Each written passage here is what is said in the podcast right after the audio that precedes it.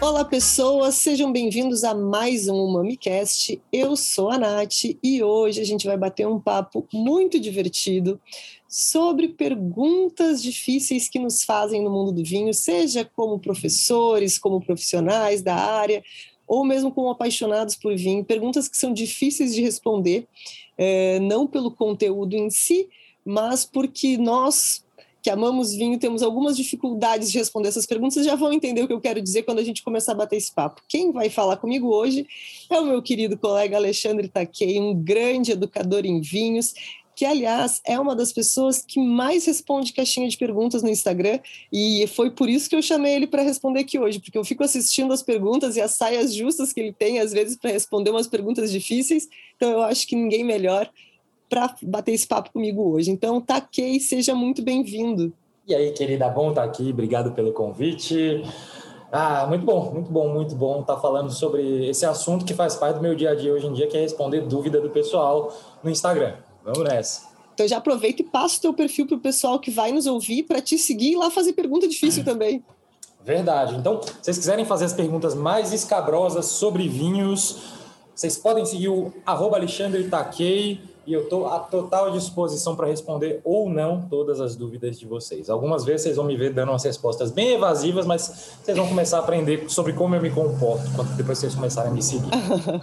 Verdade. E aliás, para quem está é, tá ouvindo o podcast, mas não viu isso lá no Instagram, quando a gente publicar lá nos stories, a gente marca o Taquei. Então, quem não pegou de nome aqui, quem não anotou na hora, pode clicar lá no post e seguir o Taquei por lá. Por que, que eu resolvi falar sobre esse assunto? Porque sempre que eu abro uma caixinha de perguntas, e eu já vi as do Taquei também, tem umas perguntas difíceis, vem algumas perguntas que a gente quase arranca os cabelos para responder. Por quê? Porque, vou dar um exemplo, assim, me indica um vinho. É, a gente vai discutir essa pergunta, Taquei, mas por que, que eu me indico um vinho é... então vamos começar com ela. Por que, Taquei? Para ti, me indica um vinho é uma pergunta difícil. Essa, para mim, é, é a, a, mais cabeluda de todas eu, eu, preciso de um critério, talvez saber o signo da pessoa, por exemplo, alguma coisa assim. É, enfim, cada, cada pessoa é uma pessoa, cada pessoa é única e tem um gosto muito individual, muito particular. Eu não conheço teu gosto. Você está me pedindo indica um vinho ali.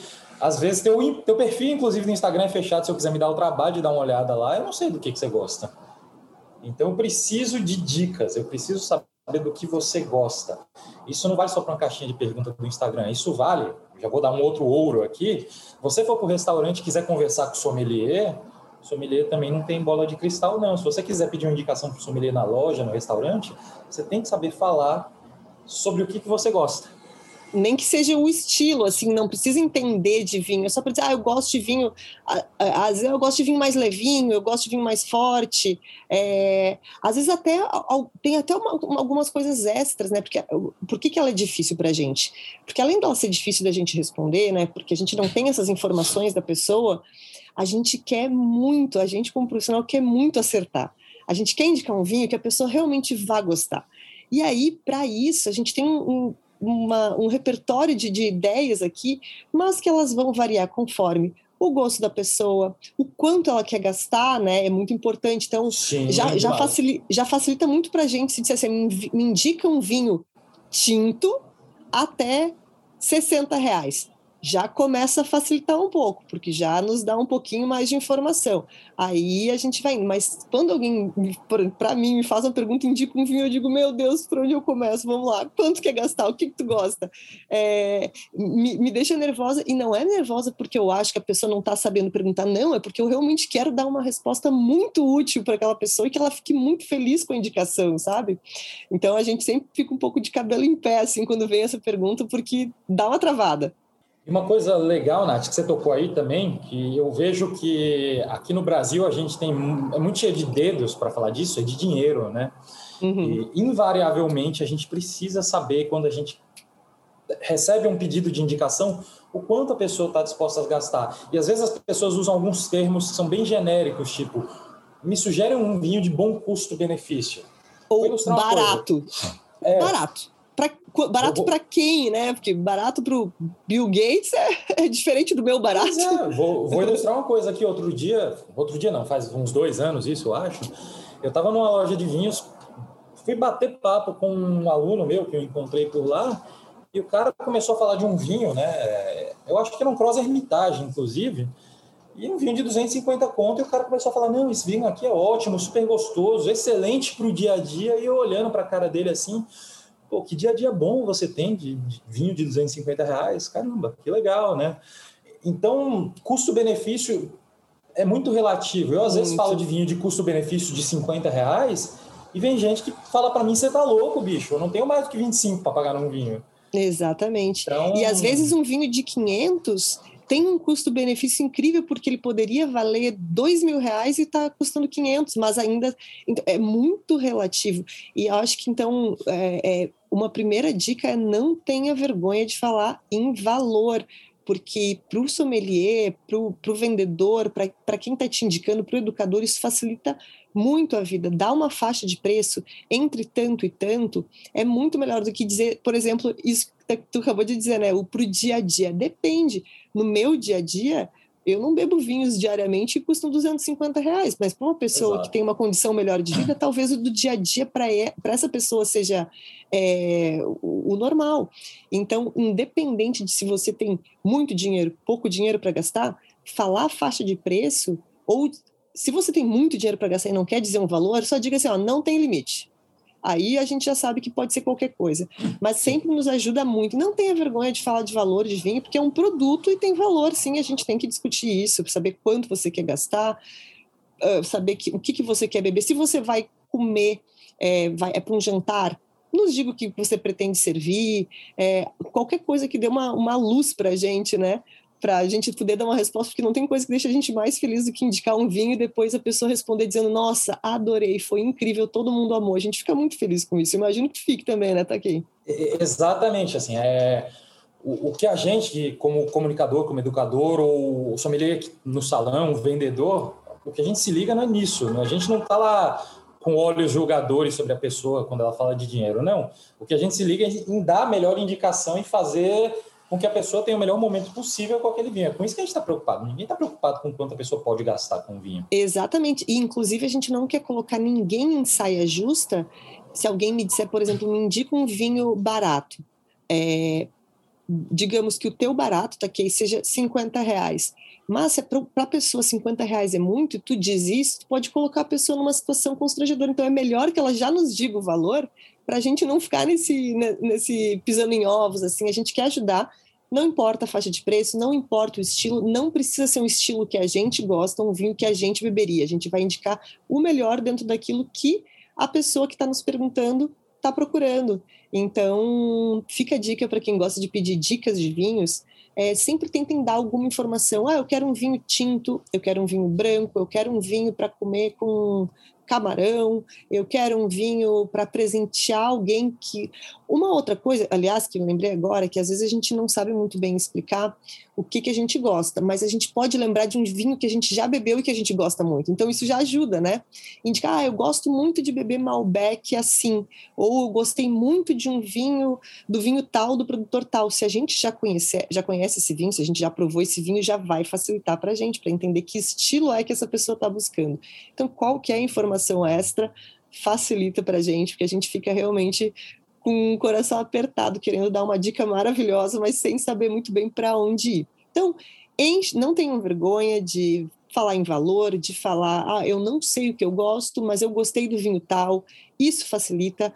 É, tudo que vocês puderem nos dizer já ajuda para a gente não arrancar os cabelos nessa hora, porque pode ter certeza, quando você pergunta isso para um sommelier, para um professor, a gente vai até pesquisar, a gente vai perder um tempão, mesmo que a resposta seja em 30 segundos, a gente perde um tempão procurando para achar o melhor, a melhor opção, né? Eu tenho uma, uma outra pergunta que aparece bastante, tá, Kay? E eu já vi nas tuas caixinhas. E eu já sei como é que tu responde, mas vou, vou te perguntar aqui para explicar para o pessoal que está nos ouvindo, que é quando alguém compara, perguntando o que, que é melhor. É, vou dar um exemplo bem clássico do mundo vinho. O que, que é melhor? Um Borgonha ou um Bordeaux, tá, Kay? Como é que se responde uma pergunta dessas? Mais uma vez, depende do teu signo. Se você é de leão, se você é de peixes.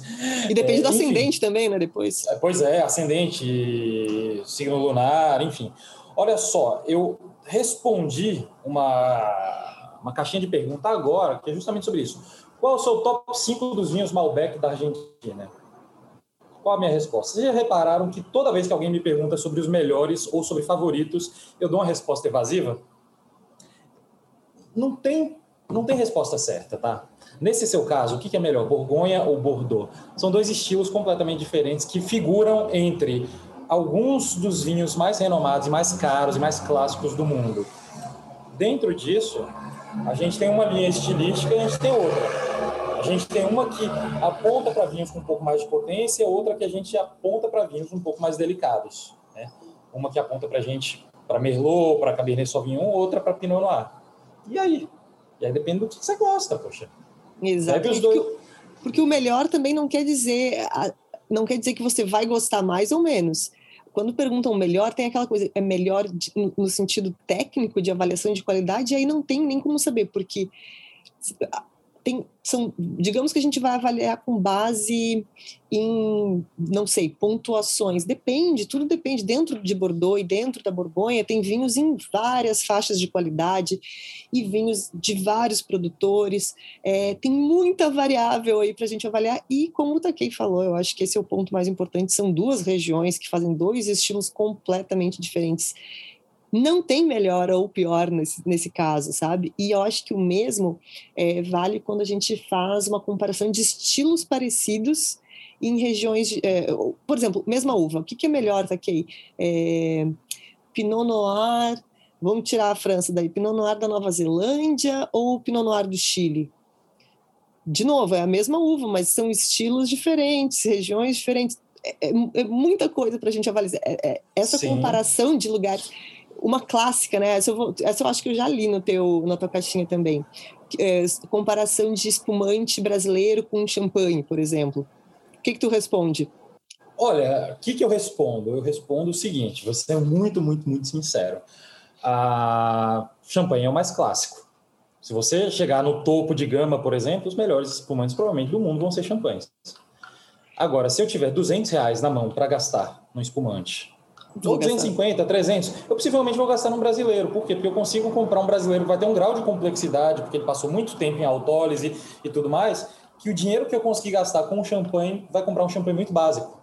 Exatamente. Eu acho que isso é uma coisa que é importante a gente explicar quando a gente fala que é difícil comparar, porque a gente está comparando duas regiões gigantes, né? A gente está comparando um país inteiro e uma região inteira. E dentro de cada país, cada região, existem inúmeros produtores produzindo produtos de inúmeros é, níveis de qualidade, né? De vários sim. níveis de qualidade. Então, assim, uh, e sim, existe muito espumante brasileiro melhor do que champanhe? Sim, existe. Existem espumantes brasileiros incríveis, existem champanhes incríveis, existem champanhes meia boca e existem espumantes brasileiros meia boca. Então, quando a gente compara duas coisas diferentes, e três, né? A gente está comparando regiões que têm solos diferentes, climas diferentes. Então, de novo, se a gente está falando de o que é melhor para o gosto pessoal, depende do gosto pessoal, depende do que, que a pessoa está buscando naquela bebida, né? Sim, eu, eu costumo dizer para as pessoas, por exemplo, que eu prefiro mil vezes beber um Chianti meia boca do que beber um primitivo de Mandúria muito bom, excelente. Isso não me, é, não me faz, na hora de ter que dar um parecer técnico sobre o vinho, dizer que o Chianti é melhor do que o primitivo de Mandura, tecnicamente, são pareceres técnicos. Mas eu prefiro o estilo do Chianti, mesmo ele sendo o mais simplesinho possível. Então, é muito mais importante, às vezes, o seu gosto pessoal na hora de dar uma indicação do que uma avaliação técnica, uma pontuação de vinho. Aí tem muita gente que cai do cavalo porque acha que um vinho bem pontuado vai agradar a ela e não necessariamente. Você então, pode pegar o primitivo traz... mais bem pontuado do mundo, que não é um estilo que eu não sou fã, então Sim, aí não adianta, não né? Não bate contigo.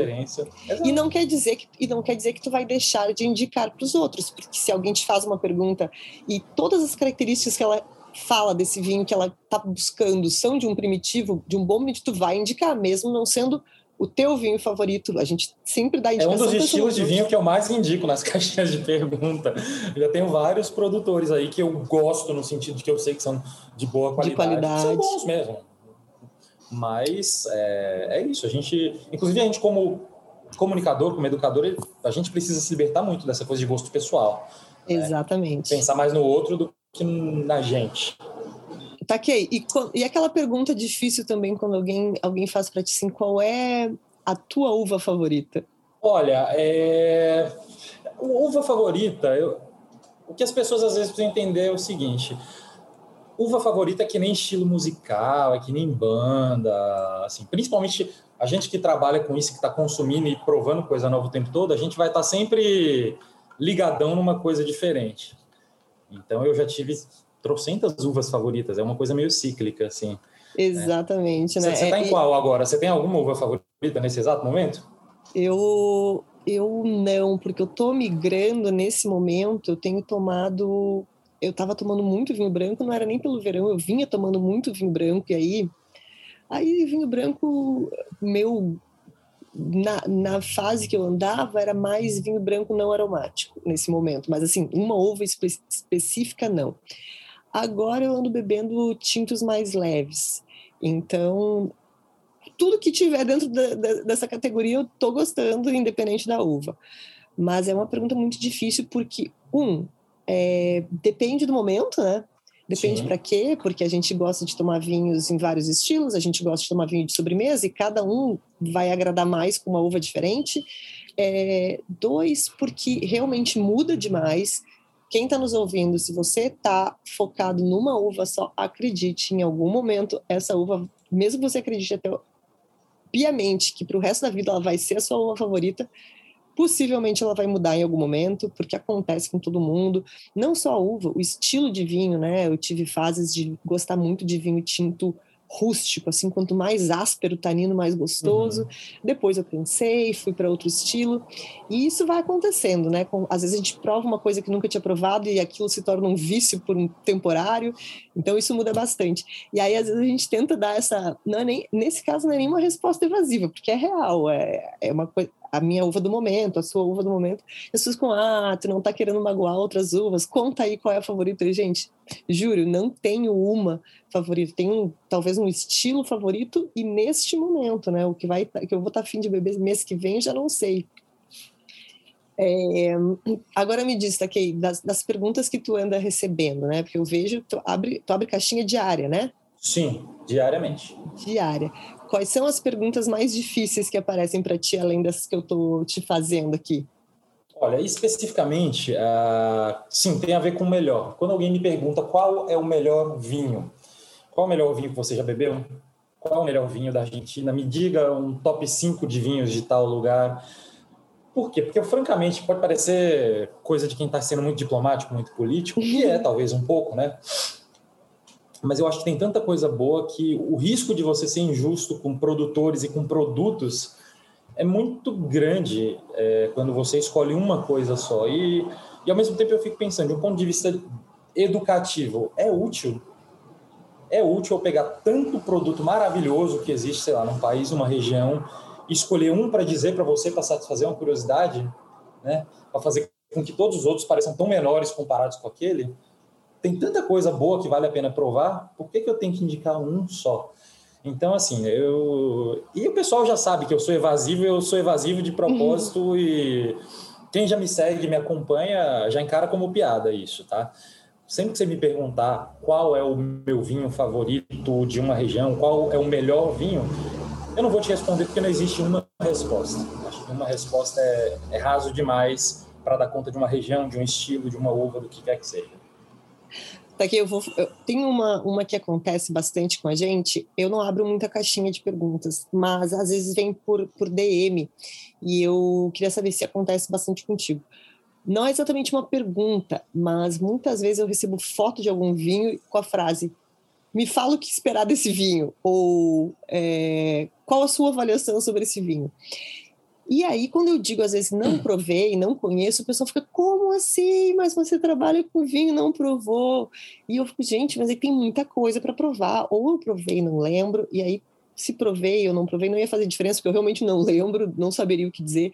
O que eu poderia fazer? Podia mentir, entrar lá numa ficha técnica e dizer o que esperar? Poderia, mas eu prefiro dizer que eu não provei, mas o pessoal fica um pouco chocado que a gente não tenha provado tudo. Principalmente os grandes nomes, né? Quando alguém larga assim um Petrus, um Romane Conti, pessoal, a gente. Então, vamos, vamos contar, tá aqui. Tu conta, tu conta a verdade sobre esses grandes é. rótulos e a nossa relação com é, eles. Vou, vou, você conta, eu conto. Então, é, sabe, sabe aquela pessoa, menino ou menina, bonitona assim da escola, que você ficava olhando, olhando, não tinha coragem de falar e ela não chegava em você? Pois é, o Romano Conti é assim, ele tá lá. Ele não vem na gente, né? Pra ele, ele não vem na gente nunca, tá? Não vem. Então, é, a maioria, isso é ótimo. Cara, Nath, obrigado por fazer essa pergunta. Uh, a maioria dos profissionais de vinho é, não tem acesso a provar esses vinhos.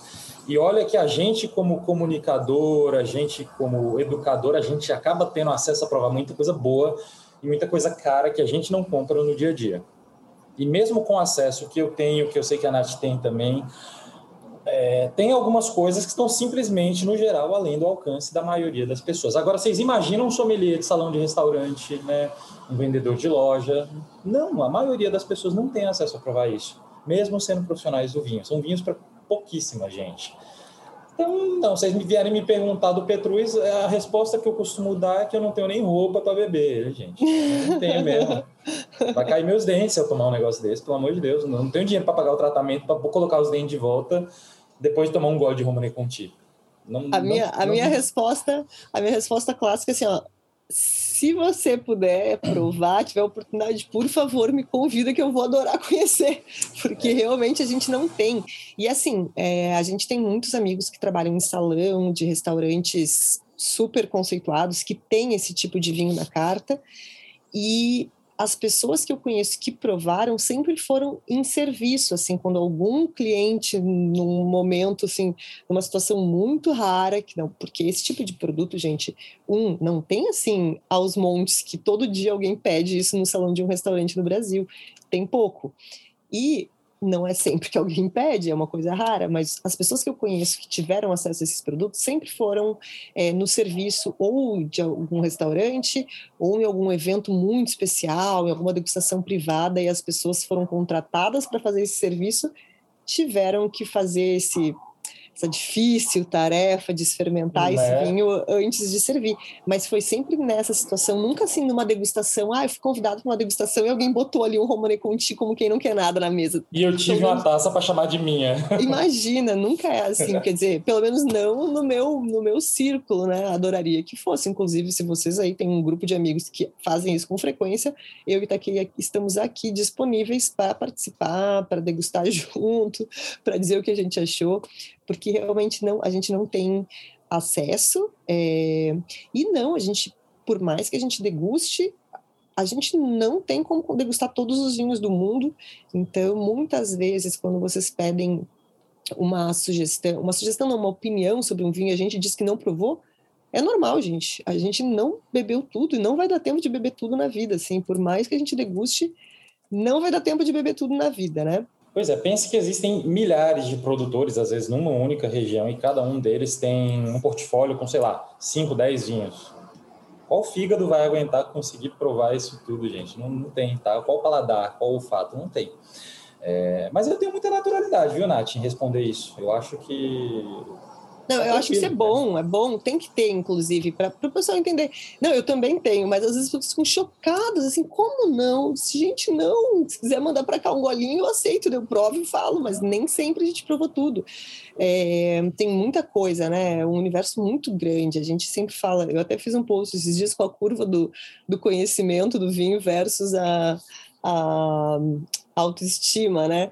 Quando a gente começa a estudar, a gente vai aprendendo um monte de coisa, a gente fica assim, nossa, sei muito. E aí, quando a gente vai aprofundando, a gente vai só ficando cada vez mais deprimido, assim, não sei nada. Sim. sem nada, vai baixando, assim, tipo, não sei, não vou aprender. Tem muita coisa. Nesse meio, além de muito assunto, muita uva, muita região, tem muito produtor.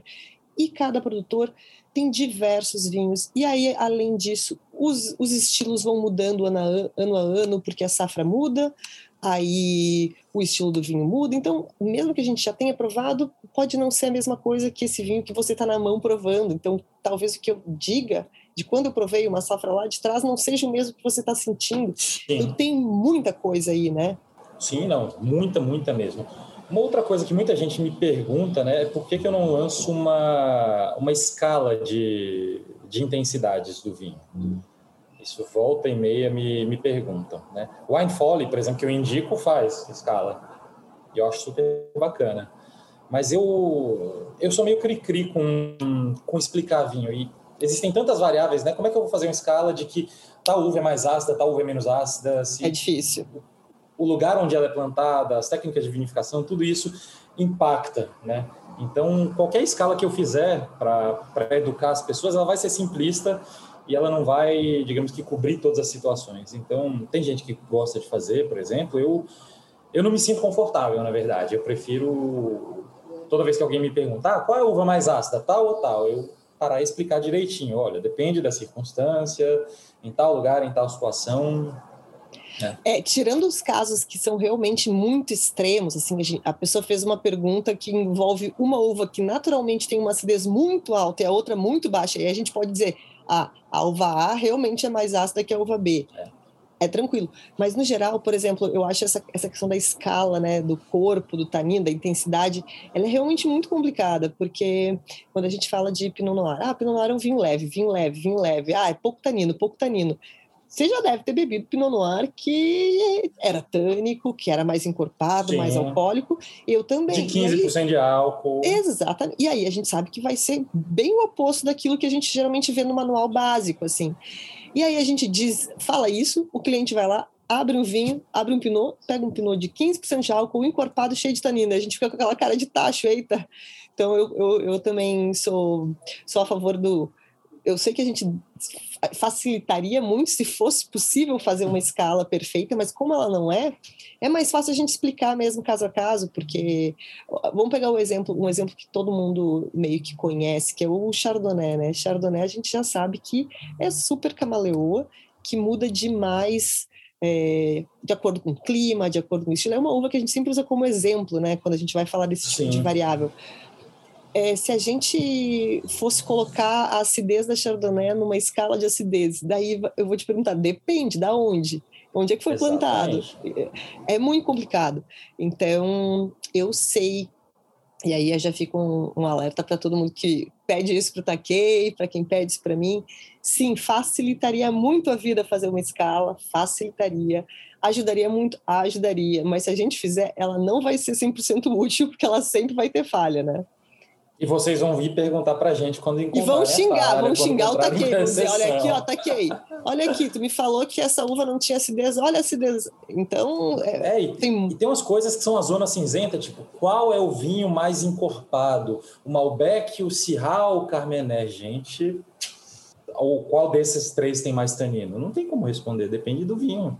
Exatamente. Quando Cada alguém fala. É, um é, tipo quando alguém diz assim, ah. É isso acontece muito quando eu, eu, vejo isso como eu geralmente não faço isso nas minhas publicações justamente por esse drama que eu tenho que é o mesmo que tu tipo, tá, mas se eu botar aqui eu vou ter que botar uma observação aqui embaixo dizendo que isso aqui pode variar aí eu acabo desistindo de botar essa informação mas quando eu vejo é, colegas que fazem esse tipo de post sempre vem alguém perguntando embaixo tá, mas Carmener tá no mesmo nível de Cabernet Sauvignon, mas o que eu tomo aqui é muito mais, mas muito menos. É porque depende, gente. Então, é. a gente tenta facilitar a nossa própria vida, não, não se comprometendo com isso, porque a gente sabe que em algum momento vai errar.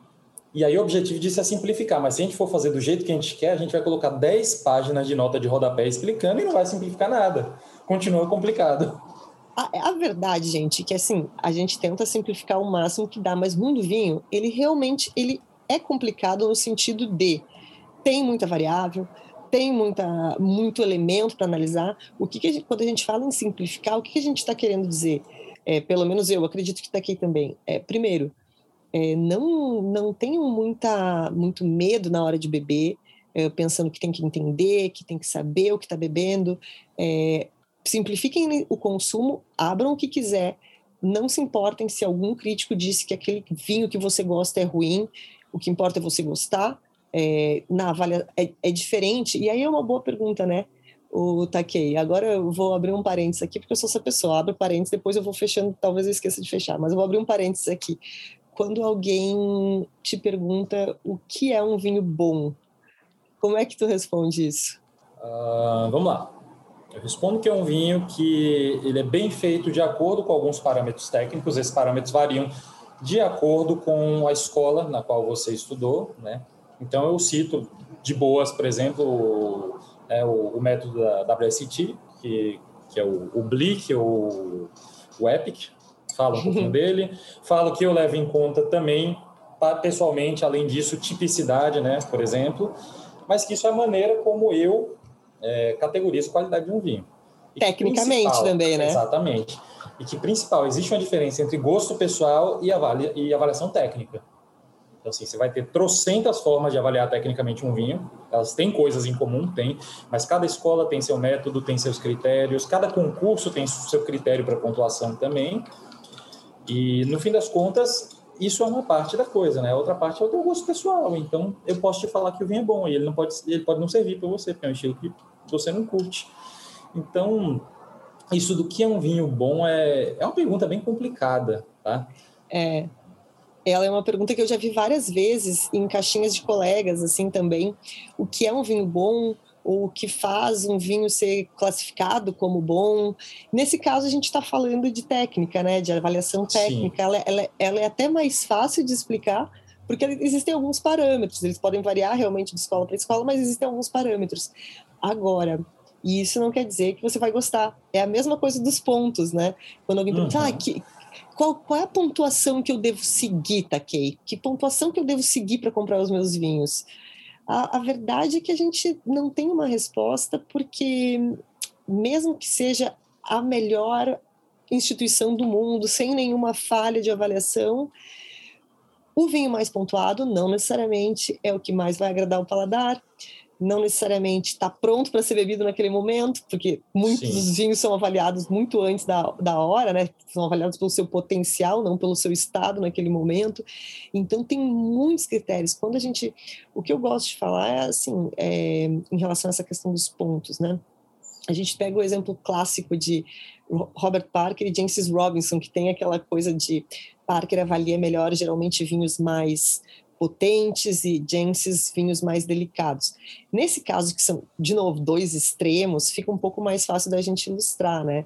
Então, a minha, a minha, a minha resposta é sempre: se gosta de vinhos mais potentes, vai no, vai na, no critério do Parker. Se gosta de vinhos mais delicados, segue a Tia que sempre vai. Agora, se você também tem isso se você tem grana para seguir as pontuações desse é, povo, né? Isso, né? É outro ponto, né? Porque a gente está falando de vinhos caros. Geralmente, esses vinhos pontuados, quando eles não eram caros, eles se tornam caros automaticamente depois que ganham aquela pontuação. Então, tem muita coisa para avaliar, assim. É, é, e por mais que a gente saiba profissionalmente que a gente tem que fazer avaliação técnica de vinhos, quando a gente vai dar uma dica, dar uma sugestão, a gente não está avaliando tecnicamente, a gente está avaliando o gosto pessoal e a gente vai dar uma sugestão daquilo de melhor que a gente conhece dentro dos parâmetros que você tem para nos apresentar, né? Do seu gosto pessoal, do quando você quer gastar, do que você vai comer junto, se é para presentear alguém. Então tem muitas variáveis. O mundo vinho é cheio de variáveis. A gente tem que simplificar, mas a verdade é que tem variável demais para a gente simplificar. A gente só se Sim. ferra tentando, né? Ah, demais, demais, demais. Mas a gente vai conseguindo, a gente consegue. Né? O importante é que as pessoas consumam com mais consciência. E, querendo ou não, na medida que o grau de consciência do consumidor vai aumentando, a pessoa vai se interessando e vai se dispor a aprender mais, a buscar um pouco mais de profundidade também, né? Eu acho que o, o que importa é a gente dar aquela viradinha de chave para a pessoa querer saber mais, né? E, e o tom do, do, que eu faço sempre de caixinha de pergunta é tentar virar essa chave, fazer com que a pessoa não busque resposta pronta, então, ela se questione, gente, né? É, muita gente direto vem me perguntar. Aliás, o que mais, o top das minhas caixinhas de pergunta é dica de harmonização. O que, que vai bem com isso? Ou então, tô com vinho tal, o que, que eu cozinho para harmonizar? Eu respondo de boa, mais uma vez por semana, uma vez a cada duas semanas. Aí eu lanço uma caixinha tipo, agora vocês me perguntam tudo, menos harmonização. tipo eu assim, vejo que tu recebe, tu recebe muita, né, dica, muita pergunta de harmonização. Por que será isso, tu acha? Acho que a gente tem uma, uma ideia né, de que vinho é, na, é natural, né, da cultura do vinho. Vinho naturalmente vai com comida, de fato, é uma bebida que, que combina muito bem com comida, que pode se beneficiar de comida. E querendo ou não, a nossa cultura de vinho aqui no Brasil está muito ligada à cultura da mesa, principalmente da mesa de restaurante. Né? A gente não tem a cultura do vinho na piscina, do vinho na praia, do vinho no, no piquenique no parque, do, do vamos beber. Vamos beber, a gente vai beber cerveja no boteco. A gente não tem essa cultura do vamos beber com vinho. Então, o vinho normalmente está ligado à refeição. Acho que é, é, muito cultural. Né? A gente é uma coisa que eu até não, não curto tanto. A gente só colocar o vinho nesse espaço de uma refeição, de um jantar, de um, de um evento quase, de né? casa, né? De um evento especial, exatamente. Acho que isso restringe muito o consumo. Mas acho que vem disso, essa curiosidade. E vem de uma mítica também de que harmonização, campo minado, onde quase tudo, quase sempre vai dar errado. Então eu tenho que perguntar para não me ferrar. Acho que é bem isso. O que eu gosto de falar, né, quando, quando a gente, quando esse assunto surge, ele surge bastante. Realmente, eu acho que o povo ama comer bastante, eu amo comer, então faz sentido. E aí quer trazer esse, essa, esse momento especial para abrir um vinho especial. É, é que a harmonização, ela não é tão preto no branco, né? Às vezes, uma, uma coisa que a gente sabe tecnicamente que não vai muito bem, as pessoas testam e gostam.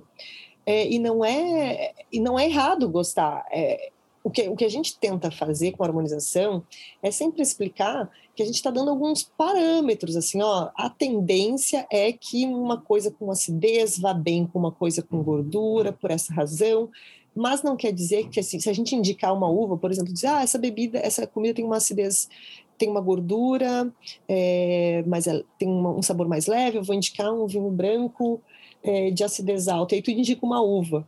Aí a gente cai naquele, na, todo aquele processo de novo, mas e se o vinho que a pessoa escolher por acaso tiver uma acidez mais baixa, vem de um clima mais quente, aí já, já cai por terra tudo que a gente falou. Por isso que, assim, não, eu, a minha dica é sempre não, não quebrem demais a cabeça, não se estressem demais com a harmonização. A melhor coisa de harmonização é brincar. E aí eu, a minha dica é sempre abrir um vinho, come um amendoim, toma vinho, come um queijo, toma vinho, chupa um limão, toma vinho, vai, vai experimentando uh, gostos diferentes com aquele mesmo vinho, não para entender se fica bom ou ruim, mas para entender o que acontece. Porque Sim. o que eu sempre digo é assim: ah, tal coisa não combina porque vai deixar o vinho mais amargo. Mas e se a pessoa tem uma tendência a gostar de coisas amargas? Isso não vai ser um problema. É, é quando, quando você diz, ah, evitem comida picante com vinho alcoólico, porque vai explodir a picância. Eu sou a rainha da pimenta, eu não me importo quando explode picância. Então, para mim, esse não é um parâmetro que eu, que eu sigo assim, ah, não, tem muita pimenta nessa comida, vou escolher um vinho com álcool mais baixo. O que importa é que eu sei que se eu abrir aquele vinho, vai ficar tudo muito picante. Mas por isso que a gente diz parâmetro, não é regra, né? A gente sabe o que vai acontecer. Agora, se vai ficar bom ou ruim, aí vai da avaliação de cada um. Eu acho que é muito importante. É, quando as pessoas vão aprendendo um pouquinho, vai, vai criando uma confiança, uma autoconfiança, porque muitas vezes que eu vejo as pessoas elas gostam das coisas, mas talvez ela fique um pouco com vergonha de falar que gostou porque o amiguinho disse que aquilo é ruim, ou porque o crítico tal disse que aquilo não presta, então ela fica com vergonha de gostar. E o que importa no final das contas é uma boa experiência, né? É que, e é isso que a gente quer sempre dar para as pessoas, é que elas tenham uma boa experiência quando ela abre aquele vinho, quando ela faz aquela harmonização. É, mesmo que a gente saiba que talvez não fosse a melhor harmonização, que talvez tivesse alguma coisa que pudesse ficar melhor, se ela gostou, tá tudo certo, porque a gente quer proporcionar uma boa experiência, né? Esse é o, esse é o ponto, vinho, ter, ter boas experiências com vinho. E aí, de com novo, não precisa, não, precisa, não precisa ser evento, né? Pode ser sentar no fim de tarde, botar os pés para cima com a meia furada, tomar um vinho, ou ir no boteco tomar um vinho. Tomara que um dia tenha um monte de boteco com vinho por aí para a gente tomar de Havaianas, Amém. né? Eu acho que esse é um ponto muito importante e eu, eu vejo bastante nas suas respostas que tu compartilha muito disso, assim, dessa teoria, que tu tá aqui para passar informação técnica para quem te segue, para responder muito bem quem te segue, mas sempre com aquele porém lá no final, assim, ó, se tu gosta, vai fundo. Não, não te estresse com o que eu estou falando, assim, que é que, que, porque o vinho tem esse, esse monte de complicação que parecem regras e que às vezes deixam as pessoas com medo de beber, né? No fim das contas, ah, eu não vou nem começar, porque é muito difícil, não sei, vou abrir uma cerveja. Sim. as pessoas romantizam demais o vinho, é, é uma, uma, mania de querer poetizar demais. Gente, vinho é um produto, um produto agrícola, e acho que a maior beleza de toda do vinho é que vinho é um produto agrícola como outro qualquer. Não tem poesia a mais, tá? Quem pode ser que você fique poesia... bêbado, pode ser que você é... fique bêbado e comece a poetizar, mas assim, é você e bêbado, não é o vinho em si. Exatamente, exatamente. E, e isso é maravilhoso, tá? O vinho ele pode estar presente em qualquer ocasião. E outra coisa, cada um de nós é um ser único. A forma como a gente reage com o vinho, com cada componente do vinho, quimicamente, psicologicamente, é diferente. Eu tenho uma construção de gosto pelas coisas que eu comi, que eu cheirei quando era criança, até os dias de hoje, que faz com que eu goste de certas coisas e não goste de outras. Nath tem uma composição né, de formação de gosto diferente. A gente tem um aparelho fisiológico, um corpo diferente. A soma dessas duas coisas vai fazer com que ela goste de uma harmonização, por exemplo, que vai potencializar a pimenta, que é a coisa tecnicamente mais esculhambada que existe no mundo da harmonização. E ela sabe disso, mas ela gosta. Gosto eu sei, eu sei que tá errado? Errado não, né? Sei que teoricamente não era para fazer, porque não ia dar muito certo. Sei, mas não tô nem aí porque eu gosto. Esse é o ponto, né? Exatamente. né? Isso é muito importante. E tem aquele outro ponto, né, Takei? Que a gente, para quem não sabe, é, o Takei, a gente já estudou junto, nós somos colega, professores, colegas da mesma escola, então a gente já, já teve vários momentos de degustar juntos. E qual é a coisa mais importante quando a gente está fazendo um estudo em grupo? Calibrar é a gente calibrar, porque cada um percebe de um jeito diferente a acidez, o tanino. Então, a gente sempre. O que é calibrar? A gente, quando a gente está falando assim, ah, quando tem uma, um professor guiando uma degustação e um monte de alunos, e tá, eu, eu e taquei um do lado do outro. Taquei bebe vinho. Para ele, aquela acidez estava alta, para mim, estava média.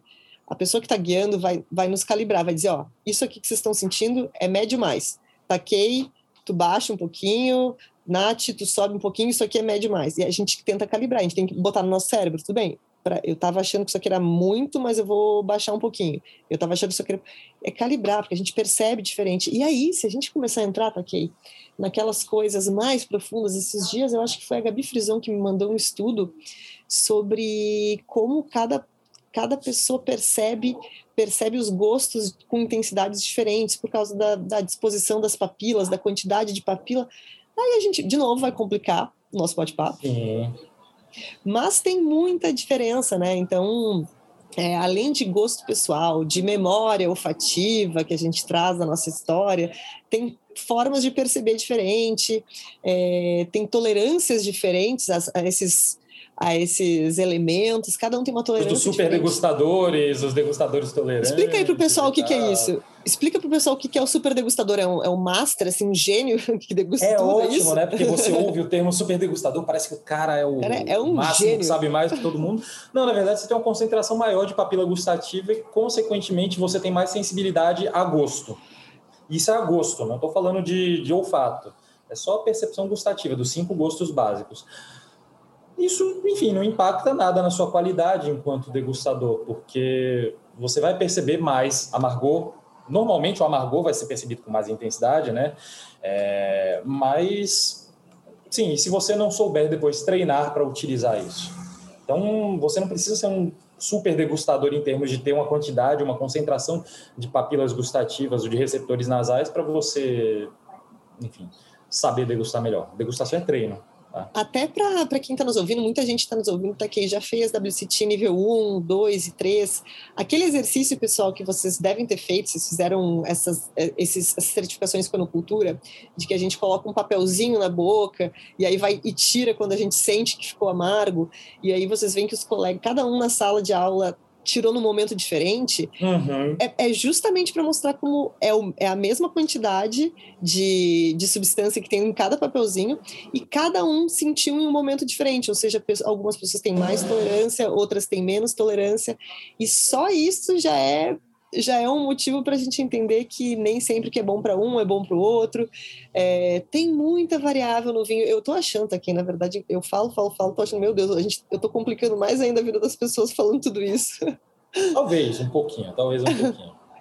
Mas não se desesperem, gente. A gente só está querendo dizer que tem muita coisa relativa no mundo do vinho.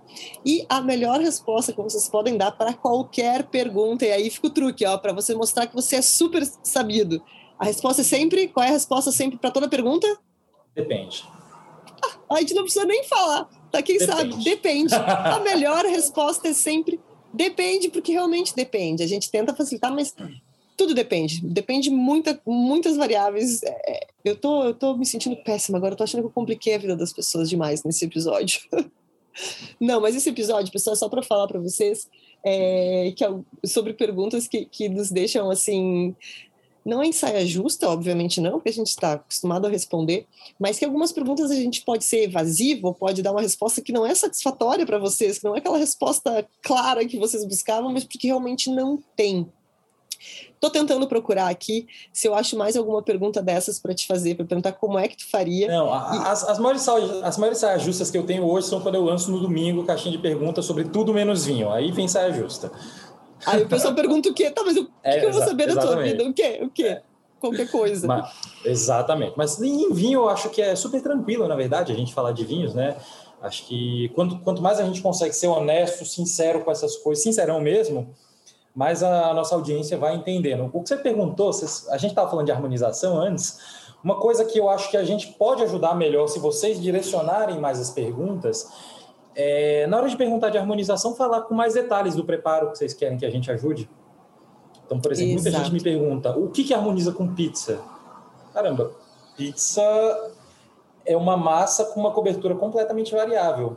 E se você for gaúcho ainda, não, tá aqui. Se você for gaúcho ainda, as opções de pizza que o pessoal de São Paulo sempre ri dos sabores de pizza que o pessoal do Rio Grande do Sul come, que a gente tem rodízios de pizzas com 150 sabores dos mais escabrosos, assim. É, pizza com batata palha, pizza com pizza de estrogonofe. Ó, tá quem tá fazendo careta aqui para ele também não é normal, o pessoal Caramba. do Rio Grande do Sul sabe. Pizza de estrogonofe é um sabor normal, e às vezes ele vai batata palha assim. Então tem muita opção, né? Ou, por exemplo, tá ok, vou, vou, vou para uma mais fácil até, com peixe. Também é uma pergunta que depende muito. Vá, tá, tu mora num lugar onde tem uma oferta de peixe muito grande, pratos com peixe são muito comuns. Qual, qual a quantidade de receitas diferentes vocês podem criar? É inúmeras, né? Você estava olhando minha caixinha de pergunta porque perguntaram isso agora. Mentira! o que harmoniza com peixe? A pergunta foi exatamente essa.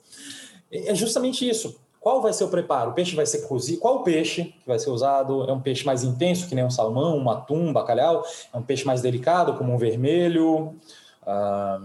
como vai ser vai preparado? Vai ter molho, né? Exatamente. Se a gente está falando de molho, muitas vezes o que é mais importante é o molho, não a proteína, por exemplo. E às vezes a pessoa me pergunta, ah, e um risoto? Poxa, qual caldo você vai usar nesse risoto, como você vai finalizar esse risoto. E é por isso que uma pessoa que trabalha com vinho, frequentemente, ela precisa entender de comida também, né? Se não sabe cozinhar, tem que saber comer bem. E acho que é, é bem por aí, que nem as outras coisas que a gente conversou hoje. Quando vocês forem fazer perguntas para a gente, a gente quer saber o máximo de detalhes possível. Não enche o saco. Não enche. Vocês podem fazer perguntona, podem dividir. Não dividem em duas caixinhas, não, porque aí fica complicado de responder depois. Mas deem o máximo de munição possível, que a gente adora, a gente adora. Exatamente, facilita, porque daí a gente vai numa resposta mais certeira, né? Ah, eu quero um peixe, eu vou fazer um peixe com molho, um salmão com molho de maracujá. Ou eu vou fazer um, um salmão gratinado, que aí vai uma coisa mais gordurosa junto, vai para outro lado. Então tem muitas variáveis, gente.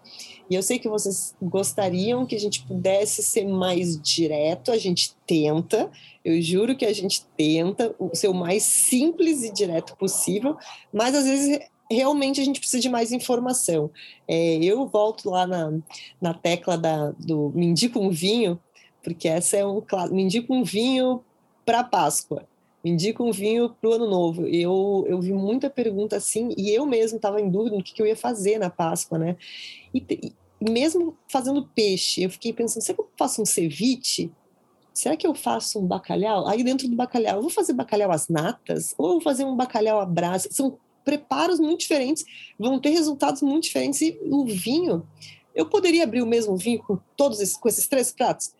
Poderia, mas para ir bem certeira, assim, para fazer aquela harmonização dos deuses, eu tenho que decidir se eu vou no ceviche ou se eu vou no bacalhau com nata, porque é completamente diferente textura, sabor, é, a gordura que vai ter na, nesse prato, tem muita variável aí, né? E eu acho que o legal é que quando a gente dá essas respostas, às vezes a gente dá umas respostas curtas, tipo, ah, Sauvignon Blanc, Chardonnay, pronto. Mas quando a gente dá essa resposta um pouco mais detalhada de que justamente existem muitas variáveis, a gente vai mostrando, né, para vocês que o mundo do vinho é além disso e que dá a gente conhece mais, se a gente busca conhecimento, a gente se liberta. Exatamente. Eu, eu vou é... estar sempre aqui. A Nath também, quando ela abrir as caixinhas, eu abro todo dia, ela não. A gente está aqui para responder as dúvidas. Mas imagina se naquele momento, de repente, você precisa escolher o vinho agora, aí você mandou na caixinha do Takei, o Takei ainda não respondeu faz duas horas, a Nath não abriu hoje, de repente você até tem o WhatsApp do Takei, meus alunos têm, e ele também não respondeu agora, e aí? E aí eu tenho que conhecimento para eu criar meu negócio, olha só, que libertador. E é libertador então... também no sentido de entender o que gosta, né? É quando a gente entende, tem um pouquinho mais de informação, a gente bebe melhor e muitas vezes bebe mais barato. E aí tá o segredo da coisa, né? Estudar para beber melhor e mais barato, gastando menos, porque quando a gente não, não sabe muito bem o que a gente gosta, a gente não entende muito, muitas vezes a gente pega a dica de amigo, o amigo indicou aquele vinhaço, a gente compra aquele vinhaço e, puxa vida, não gostei, será que é eu que não entendo? Não, então quanto mais a gente sabe, quanto mais a gente aprende, quanto mais a gente entende o nosso gosto pessoal também, que é muito importante, melhor a gente bebe, menos a gente gasta, porque é aí, é nessa situação que a gente encontra aquele vinho baratinho assim no nosso bolso e que a gente e que agradou a gente diz pronto esse é o meu vinho do dia a dia. É aí que a gente consegue avaliar e dizer assim uhum, este vinho aqui ó tá muito bem feito tá gostoso tá com preço bom esse aqui é o meu custo-benefício assim que a gente consegue chegar a essas conclusões sozinhos, né? E aí é, a tendência é funcionar muito melhor, muito melhor que com a minha dica ou com a dica do Takei. É a pessoa entender o que ela gosta e começar a ter essas conclusões sozinha, né? E quando a gente dá essas respostas mais longas, a gente está justamente ajudando vocês a, a desenvolver esse senso de começar a caminhar com as próprias pernas. Ali. Acho que essa é o, a magia da coisa. Show de bola, Takei. Eu adorei esse bate-papo. É, espero que a gente faça outros bate-papos aí sobre assuntos mais específicos, que não sejam tão vagos, né? Que o assunto de hoje foi super vago, mas foi muito divertido. É, adorei te ter aqui pela primeira vez no Mumicast e quero agradecer demais o teu tempo. Eu sei que a gente ficou aí trancado, não conseguia gravar, não estava batendo agenda, a gente finalmente conseguiu. Então, hoje estamos com o Takei aqui. Quer deixar um recado para o pessoal? Bom, é, queria te agradecer demais, demais, demais aí por, enfim, pelo espaço. Foi super bacana bater esse papo. É, rever uma colega nossa, faz muito tempo que a gente não, não troca uma ideia também, então super bacana. E galera, me segue aí no Insta. Tô falando sobre vinho todo santo dia. Tem caixinha de pergunta todo dia respondendo suas dúvidas sobre degustação, harmonização e o que correr.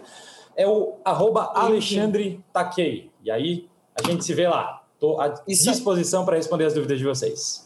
Show de bola. Então, pessoal, vocês já sabem, é só seguir o Instagram Alexandre Taquei. Quem não souber, pode mandar na caixinha de perguntas aqui. Quem não achar, escreveu errado, manda na caixinha de perguntas do Mami. E aí eu mando para vocês o perfil do Taquei. Ele faz pergunta todo, abre caixinha todo dia. Vocês podem ir lá e incomodar ele. Mas agora vocês já sabem o que não perguntar, ou como não, ou como perguntar, né? Enchendo ele de informações para responder. Inclusive, se não tiver caixinha aberta, vocês podem me cobrar no direct para eu abrir, tá? Manda abrir e se não abrir, mandem na direct a pergunta mesmo, que aí ele vai se obrigar a responder por, por, DM mesmo. E aí vai ter mais espaço ainda e vai responder bastante. É isso então, pessoal. Espero que vocês tenham gostado. Nos vemos na próxima sexta-feira ao meio-dia. Um beijo e até a próxima.